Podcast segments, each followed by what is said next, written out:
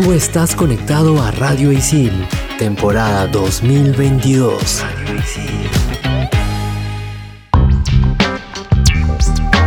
Bienvenidos a Expansión Geek por Radio Isil. Yo soy Gustavo, más conocido como Tungling, y en este programa vamos a empezar hablando de The International 2022. Y yo soy Hulz, más conocida como Hulz Rex, y en el segundo bloque nos pondremos de blanco y negro para por fin hablar de Werewolf by Night. Hello, por acá Sembla Tortuga reportándose para contarles que en este episodio también hablaremos de TikTok Now. ¿Será el fin de Be Real? Ya lo descubriremos. Manda partida. Level 1. Hadouken! Monster kill! Level 2. Oculus Repairer. Fatality. Level 3. His name is John C. Level 4. This is Sparta! Level 5. Dracaris. Game over. Radio Isil presenta Expansión Geek.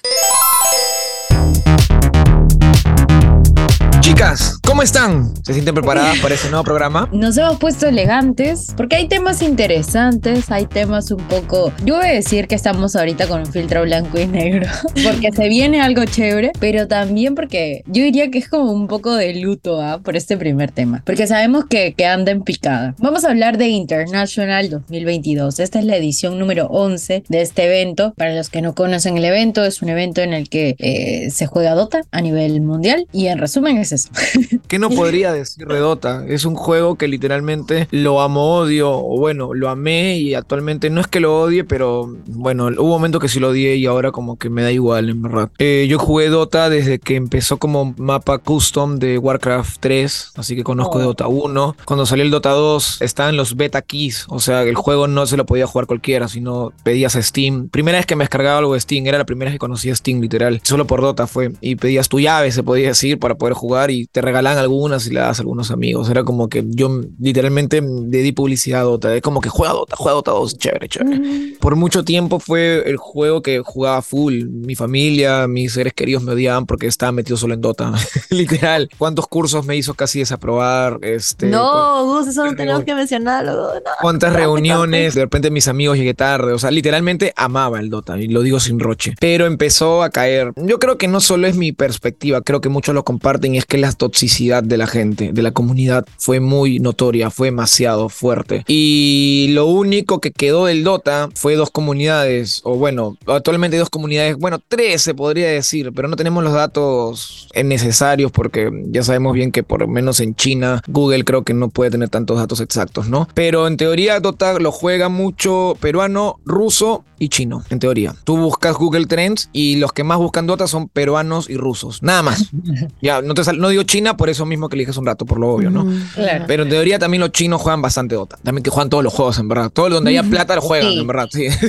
Cualquier eSport juegan. Apuestas, En fin, Exacto. Justo la comunidad rusa, en su momento, cuando yo empecé a jugar Dota, era como que conocida como muy tóxica. Y justo esa quedó. Y la peruana actualmente es también muy tóxica. Por lo menos de, de América, o sea, quedamos nosotros, los peruanos doteros. Que actualmente es un boom en Perú, ¿no? La gente ama el Dota y está bien, ¿no? Pero creo que han normalizado mucho la discriminación, el racismo y la toxicidad dentro del juego. Porque sí, yo lo juego de vez en cuando y veo eso. Lo, lo vivo siempre. Entonces es, es una jungla jugar Dota, en verdad. Es horrible. Y para el que diga que eso está normal, está, está fregado de la cabeza. No debería ser normal. Y- Pero lamentablemente la Beba Army, todas esas comunidades que se quieren hacer los chistosos con su guy, etcétera, etcétera, creen que eso es lo más normal del mundo y es gracioso. Y no lo es, en verdad. Nos hace ver terribles. Yo me acuerdo que en el año 2012, 2013, cuando recién empecé a jugar juegos online, la gente se quejaba terrible los chilenos. Era como que siendo chileno era el peor jugador. Te lo juro. Yo me acuerdo así, aquí en mi cabeza. Y los brasileños. ¿Qué tanto bullying le habrán hecho a los chilenos con ese tema? Que a partir del 2017, o sea, esos últimos tiempos, como que ha cambiado esa perspectiva. O sea, se habrán dado cuenta qué feo se debe sentir que siempre te digan, no, oye, chileno, no, qué feo, no, que juegues mal, que eres tóxico. Pero actualmente, con mucha gente que yo juego juegos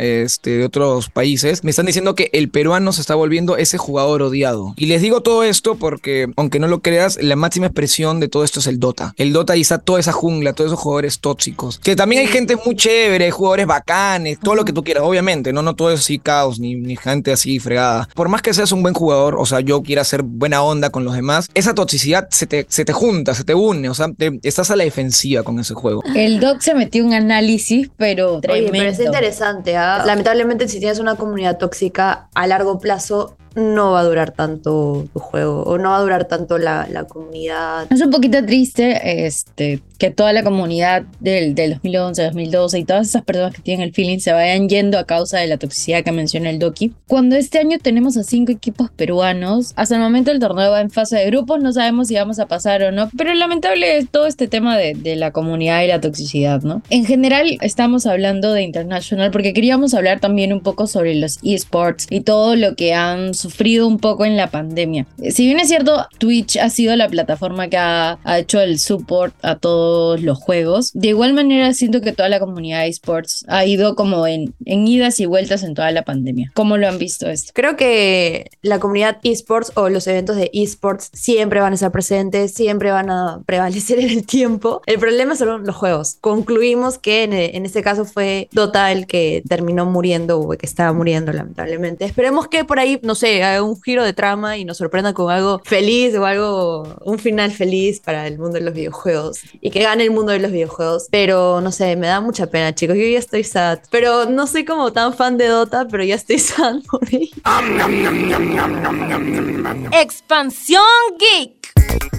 Tú has jugado LOL, ¿no, Sammy? Sí, sí, sí, sí. Ya, ¿por qué crees que has jugado tú LOL y no Dota? No sé, me llamó más la atención LOL por algo que dijiste es muy cierto, de que LOL creo que era, o sea, tenía Más gente que me podía ayudar, o sea, ajá, me podía ayudar a, a jugarlo, en cambio, en Dota me decían, no, es complicado, es muy difícil, es, Es muy difícil, es. no me enseñaban y no había como alguien que, que me, que me enseñe y que ahora me digas que incluso te insultan por no saber jugarlo, entonces Sí, claro. mejor no, chao, o sea, no, no, ni siquiera lo pruebo. Y ahora, eh, los eventos, hablando de, de los eventos en sí, ya estamos en una etapa en la que han vuelto con todo y que sigan volviendo, por favor, porque son lo mejor y le dan el hype a todos los videojuegos, le dan el hype a todo lo que vemos en el mundo del entretenimiento, así que que vuelvan y que sigan con todo. Mencionar tal vez los, los cinco equipos que compiten, ¿no? Para Perú. O sea, y para alegrarnos un poco, por favor, chicos, estamos muy tristes. Hay que apoyar a los peruanos siempre. Los- nostálgico más que triste, creo. ¿ah? Muchos han escuchado, creo que el jugador Smash, que es como que Sí. el primer, la primera piedra de este sport peruano dotero. Y yo me acuerdo que, o sea, yo estudié en ISIL, este, y muchos trabajos que habían de, no sé, escribir una noticia o algo así. Yo siempre hablaba de algo de eSports. Y aunque no lo crean, metía mucho el tema de Dota y a Smash. Porque en esa época que yo estudiaba, estaba en ese boom de que se veía un futuro, ¿no? Un futuro bonito al eSport peruano que podría de repente representar de International. Claro. Yo con mucha emoción lo decía, pero poco a poco Oh. fue muriendo el juego. O sea, más que el juego, o sea, si te das cuenta, los profesionales fueron creciendo y, o sea, los, lo- los, pro players, ¿no? Y cada vez más y más chévere. Pero la comunidad que es muy importante fue todo lo que dije, ¿no? Si bien los, muchos jugadores peruanos entraron, muchas comunidades de otros países desaparecieron completamente y hasta se quejaban por YouTube explicando mucho los motivos de por qué Dota estaba mal. Algo más que quería decir es que en plena pandemia hubo un subidón de jugadores, obviamente pues había gente que se estaba protegiendo, entonces se quedaba en casa y jugaba más juegos y como que hubo un resurgimiento del Dota, se podría decir. Yo volví ahí porque antes yo no jugaba casi nada, lo habré, jugado hasta el 2017, 18, no,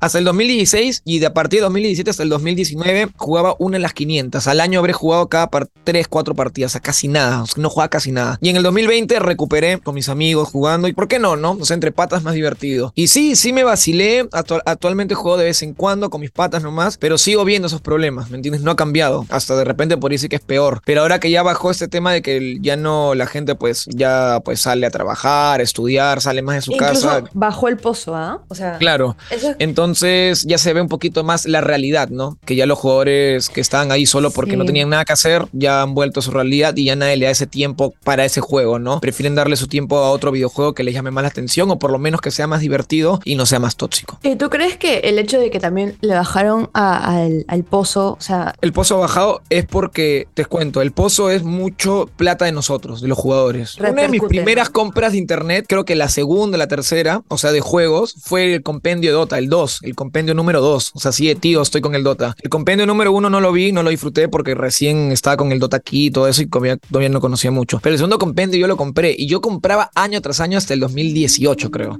El del año pasado lo compré, no, el de 2020 lo compré, el 2021 y 22 no. El compendio es como una especie de álbum, algo así, ¿no? Este es como un pase de batalla. Hay muchos precios, ¿no? Pero me acuerdo que los más Claro. emblemáticos de 10 dólares o un poquito más y un porcentaje. No, es que ahora hay compendio versión pues de 150 lucas, qué sé yo, ¿no? De esa plata que dabas, sacaban una tajada para el pozo. Y ahora se han dado cuenta que esta vez es tan poquito porque la gente ya no quiere comprar, ya le da igual, ya no quiere comprar, ya no le interesa el compendio por más que lo pongas a mil formas de precio. Ese es el, el problema. También estábamos eh, ahí investigando que era transmitido por TV. Eh, En su momento, Movistar transmitió el evento en señal HD, ¿no? En el canal 711. Pero yo tengo un comentario acá con la televisión, pero siento que está yendo de picada y que probablemente plataformas como Twitch o plataformas de streaming tal vez se compren los derechos o algo así porque me parece que eso lo hace más accesible. Yo lamentablemente no veo Movistar o, o no veo como señal HD o esas cosas y tampoco pagaría por ver, sino prefiero mil veces pagar por algo streaming, pero no sé, ahí lo dejo porque hemos visto también que los eventos ahora los esports ya no en su totalidad son televisados porque simplemente no, no logran las cifras, no logran como alcanzar al, al presupuesto. Pero es medio raro, ¿no? Que de la un evento de esports o un evento como digital sea televisado cuando debería de también ser digital. No sé qué piensan ahí ustedes, pero... O sea, hay que pensar que tantos equipos peruanos eh, tienen que pasarlo por, por todos lados, ¿me entienden? O sea, es un boom, es un buen momento para el Dota peruano, se podría decir. Pero a nivel global, o sea, el juego en sí sí está muriendo, en las cosas como son. Y la comunidad, pues, está en su burbuja. Literal, es una burbuja. Ellos están felices y hasta que no reviente esa burbuja no se van a dar cuenta que el Dota está muerto. O sea, estaba viendo sobre un tema de, Dota que hablando los, los campeones del 2018-19, que era OG, si no me equivoco, y estaban hablando de por qué Dota estaba muriendo. Y uno de sus motivos era pues que Valve ya no le está metiendo el mismo cariño que siempre, etcétera, etcétera, etcétera. Y los comentarios, la gente, obviamente eran peruanos porque el video lo habían subtitulado para gente hispanohablante y todos comentaban era peruano. Te, te das cuenta, leguas, cuando escribe gente peruana. Me da pena porque siento que están cegados, viven en su burbuja y creen que el- sus insultos, ellos creen que es normal y ellos creen que ellos no son el problema. Yo, ya para cerrar, lo único que voy a decir es que yo comencé a jugar Dota gracias a un evento que se veía súper family friendly y salió exactamente como en esta, en esta temporada del año, en octubre, en el que tenías que recolectar caramelitos. Dark Tide del eventazo, sí. Exacto, o sea, para mí fue el mejor evento que he visto, o sea, era Halloween, eran dulces, yo estaba chiquita todavía. Mi hermano me dijo como que, ya métete, porque yo siempre le decía como que, oye, puedo jugar, oye, puedo jugar. Me enseñó a jugar Dota, sé jugar Dota. No me gusta jugar por esta razón de que si es que juego y no sé tanto como las personas de la comunidad, Claro. pues vienen los comentarios negativos. Por esa razón básicamente es que no, no le entré más a esto. Pero a esto iba mi comentario, que los eventos que, que tenían hace tiempo, no sé si seguirán hasta ahora, pero eran muy chéveres. Y siento que si es que en algún momento quieren intentar revivir este juego, pues los eventos siempre son bonitos. Los eventos creo Sí, que, que generan los comunidad y Mm. esperemos que, que o que la comunidad cambie, como dice Gus, que se reviente esa burbuja y que se acabe. Chicos, yo creo que un eventito también como que te reconcilia con la gente, o sea, ya la ves en cara, o sea, ya- una vez que la enfrentas cara a cara, no vas a decirle, oye, sí, te odio, te odio, eres el peor jugando, o sea, ahí es como, ok, o sea, a ver, dímelo, dímelo acá enfrente y, y me echémonos, o sea, no, mentira. Aunque no sea dotera, yo le deseo siempre lo mejor y siempre también el mensaje que dice Gus, o sea, chau, hate, o sea, me parece tan innecesario que las redes sociales y en general, ¿no? Todo lo que sea por internet, los juegos, las redes sociales, te dan este hate innecesario, gente. Terminemos feliz, chicos, por favor, porque se viene lo mejor de lo mejor que ha podido sacar en la fase 4, así cambiando radicalmente de tema, ¿no? lo mejor de lo mejor de la fase 4 del universo cinematográfico de Marvel. Quédate conectado, estás en Expansión Geek por Radio. Estos son los archivos G1223. 545. Elsa Bloodstone apareció como el personaje principal en la miniserie Bloodstone en diciembre del 2001 y fue creada por el dúo de escritores Dan Afnet y Andy Laney. Ella es la hija de Ulysses Bloodstone y es una cazadora de monstruos al igual que su padre. A pesar de sus similitudes con Buffy, la cazavampiros, los escritores afirmaron no haber visto nunca un episodio completo de Buffy y estaban decididos a mantenerse alejados de ella, al menos mientras terminaron de hacer la miniserie. Expansión Geek.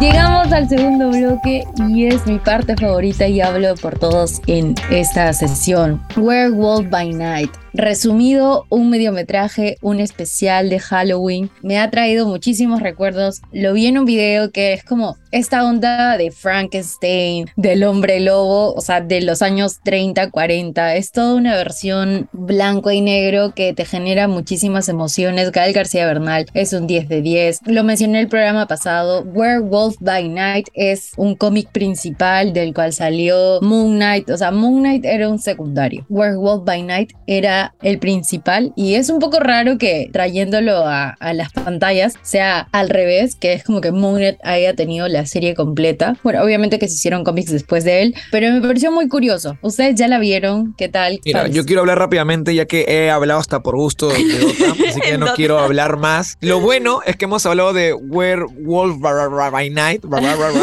Hemos hablado el capítulo Werewolf pasado, lo Night, recomendamos, que era como que me hizo recordar las películas antiguas, una alegoría, el mago de Oz, bla, bla, bla, bla. Todo eso ya lo dije, así que chévere. Solo puedo decir que es algo muy distinto de la fase 4 y creo que lo necesitábamos. Es fresco, es divertido y a mí me dio cólera que solo sea un especial. Yo quería que sean más. Lamentablemente Eso. solo ha sido uno de, de este Werewolf by Night. Supuestamente va a haber otro, pero sobre Man Thing, que es un personaje que salió ahí. Y nada, con mucha fe, con este mundo mágico de, eh, y sobrenatural de Marvel, en verdad. Espero que lo sepan llevar por buen camino. no sé por dónde empezar porque hay demasiado por hablar, pero en resumen, a mí me llamó muchísimo la atención de que sea un mundo no alejado, porque finalmente todo se conecta y sé, y sé que Marvel finalmente va a conectar con todo, pero en ese caso los directores dijeron, no sé, pasado, presente, futuro. Es como que está ahí presente y, y- y sabemos que este mundo de Werewolf by Night es como más alterno. No sé cómo explicarlo. Es el mundo oscuro que tal vez nosotros estamos acostumbrados a, a ver dentro de, de la línea temporal o de la fase 4. Pero finalmente te va a conectar todo. 10 de 10. O sea, me gustó el personaje de Elsa más porque habían como guiños a cómo pelea Viuda Negra y eso es lo que me gusta también de Marvel, ¿no? Que siempre te va a dar guiños a algo que ya has visto, pero si es que no has visto toda la fase 4, por ejemplo, la vas a entender igual. Vas a entender este proyecto, este especial, o sea, sí o sí la tienes que ver. No es que sea como que, ah, la continuación de algo, no, es como algo independiente y es lo que lo hace único también. Yo ya lo dije, estoy amando mucho este especial. Sí o sí, esto va a tener una conexión con la fase 5. Gus lo dijo. Sí. Es como un cierre muy bonito que está teniendo la fase 4. Todavía nos falta ver Black Panther. Y esperemos que ese sea como que la cosa final. Sí, algo chiqui que hablábamos que es blanco y negro y todo, que nos lleva a la antigüedad. No, o sea, acá hay algo, como lo decía, no es pasado, presente, futuro. O sea, hay blanco y negro, pero ya casi al final de, de esta, eh, no sé cómo explicar, de este, pre- de este especial, le voy a decir, de este especial, ya regresa el color. Incluso cuando vas a ver, hay como tumbas que tienen las fechas de muerte de personajes y son fechas como ya 1920 y tanto o 1960 y tanto. Es como tan variado que no te ubicas en un tiempo. Y eso me, me parece increíble porque te quedas como, ok. ¿Qué está pasando acá? Y creas un montón de teorías a partir de eso, así que sí o sí tienen que verla. Este proyecto está infravalorado y me da pena que no haya tenido tanta promoción y Lo- tanta visibilidad como tuvo Moon Knight. Perdóname, Sammy, lo que has dicho es muy importante, ¿no? En teoría no sabemos en qué tiempo están, ¿no? Así que. Y tampoco los directores se molestaron en. Claro, en- eso, eso es más en chévere. ¿no? ¿Quién desarrollarlo. sabe? De repente es antes de todo lo de las fases actuales. ¿Quién sabe? Claro. ¿no? Qué chévere. Sí, bacán, ya vamos con toda la fase 5, pero Wakanda Forever. Necesito verla ya. Dato no menos importante, pero curioso, el director de, de este mediometraje, de este especial, ha sido Michael Guachino, no sé cómo pronunciarlo, la verdad, lo siento Michael, pero no, él ha sido el compositor de The Batman, de Matt Reeves, ha sido el compositor musical de Up, Star Trek, el de Ratatouille, o sea, de la nada es como dijo, oye, mira, como dijo Gus, yo también sé hacer cine, Ajá. hizo este especial y la verdad es, es increíble, es increíble, nos ha traído un montón de guiños y cosas bonitas, ya saben que lo pueden ver en Disney Plus, a nosotros nos ha encantado y espero que a ustedes también. Recuerden que están escuchando Expansión Geek por Radio Isil y no se pierdan que este último bloque vamos a darle con todo a TikTok. Expansión Geek. Bueno, es de mi agrado informarles que tengo el privilegio de tirarle hate a TikTok Now. Antes de hablar de TikTok Now, quiero saber si Gus ya se descargó Virreal. Dime que sí, Gus. No, pero, pero, pero, eres brava, ¿sabes por qué? Porque es como que visto el futuro. Me ha pasado que conozco un montón de gente de Instagram que está hablando de Be Real. Entonces, como que digo, ah, mira, Sammy sí, se habló de algo que era trendy de verdad, no era algo así raro que iba a morir en un día. Así que chévere, dije, bacán. Me acordé de ti, te lo juro que me acordé de ti y dije, ah, hasta casi digo, yo sé de Be Real, yo también tengo. Pero no, no es mentira. Hablando de que yo soy la que predigo el futuro probablemente, yo siento que Virreal va a quedar como una red social en el tiempo. Es como en su momento Instagram. Tienes Instagram, tienes Twitter, tienes TikTok, tienes Facebook, pero va a morir si es que no le hacen algún cambio. Porque acá TikTok Now viene con el mismo formato. O sea, TikTok Now creó como una especie de una nueva app, pero respaldada por TikTok, en el que tiene el mismo formato de captar tu momento, entre comillas, natural o real. Pero ya sabemos que es muy virreal. Ponte las pilas, virreal, para hacer algo distinto, para durar en el tiempo y no sé, y que TikTok no venga y finalmente mueras. Pero es más chévere decir, voy a hacer chicos mi virreal, a decir, voy a hacer mi TikTok now. O sea, Z, Z, Z, lo siento. TikTok te amo, pero no te copies de, de virreal. No, no es necesario. Siento que, o sea, TikTok es como un- una app bien tóxica. Me has hecho recordar otro meme que dice, esa gente que dice que odia TikTok, pero se queda pegado viendo los reels de YouTube y de Instagram. Por Soy eso, yo, por, soy yo. Ustedes- por la culpa de ustedes, Instagram cree que los reels funcionan. Los odio, chicos, los odio, Uy, perdónenme. ¿has visto que Instagram está generando autorreels con las fotos de las stories que subes? Eso también está como bien creepy, ¿ah? O sea, yo siento que las apps ahorita están que se pelean Ah, por sí. quién, quién hace más trends, una cosa O, así. o quién, ha- quién capta la atención del público como sea. O sea, ya TikTok Ajá, está desesperado también, Me parece red flags. Pero nada, ya, la recomendación, chicos. Ya dijimos, TikTok now tiene una review de un caparazón de Sammy la Tortuga. un caparazón. ¿Caparazón no. de 5 o un caparazón de 10? Un caparazón de 10. No, bueno, sí, es bajo, ¿ah? bajísimo. Sí, muy, muy Bajazo, bajo, ¿ah? lo siento. He visto incluso publicidad de TikTok Now y le doy skip. O sea, me río de la publicidad y le doy skip. ¿Sabes Y- qué me hace recordar? Y siento que va a pasar eso cuando salió Spotify y después YouTube sacó su YouTube Premium para escuchar como música a los Spotify. Music. YouTube Music, perdón, algo así. Ya, siento que va a ser algo parecido. Que Be Real va a ser como el Spotify, todo el mundo lo va a querer. Y TikTok Now va a querer como que seguirlo, pero no va a poder. Porque nadie está con YouTube este, Premium o como se llame. Podrás YouTube. jamás. Ahora viene. La recomendación. Expansión Geek. Y la recomendación llega gracias a El profe Jorge. Y tú dirás, ¿quién es el profe Jorge? Pues ustedes me tienen que explicar porque yo no entiendo esa recomendación, chicas. Estoy perdido en las nubes. ¿No conoces al profe Jorge? No, lo siento. No, no vas a El profe Jorge es, es colombiano, así, ¿no lo conoce? Ah, No, no, no. Lo he visto, en el- lo vimos en el evento de Easy Game Jam. Sí, lo conocimos ahí, ¿no? ¿No? ¿O sí? No. Ah, ok, entonces no, no lo conozco. Explíqueme, explíqueme por qué la recomendación es el profe Jorge, por favor. Y con un respeto y perdón para el profe Jorge que no lo conozco, no, un disculpe. saludito al profe Jorge.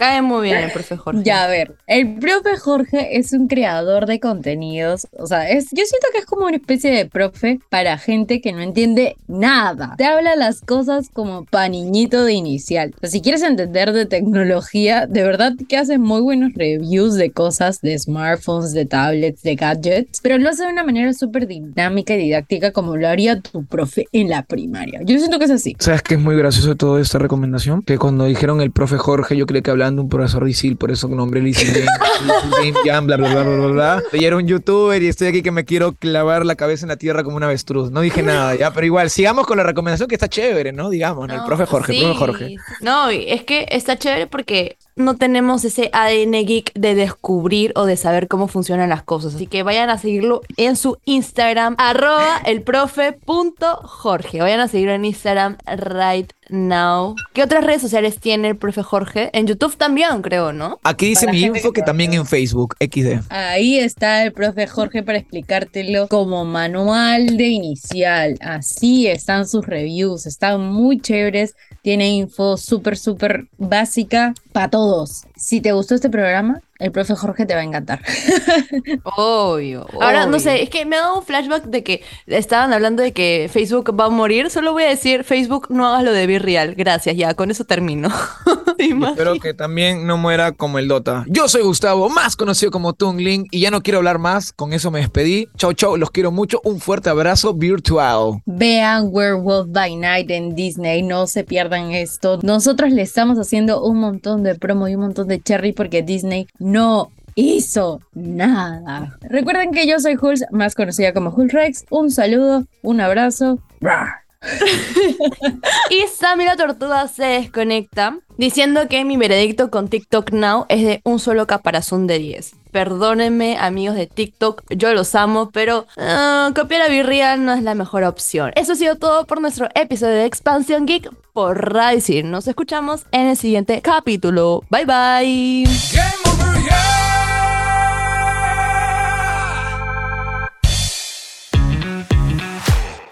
Tú estás conectado a Radio Isil, temporada 2022. Radio Isil.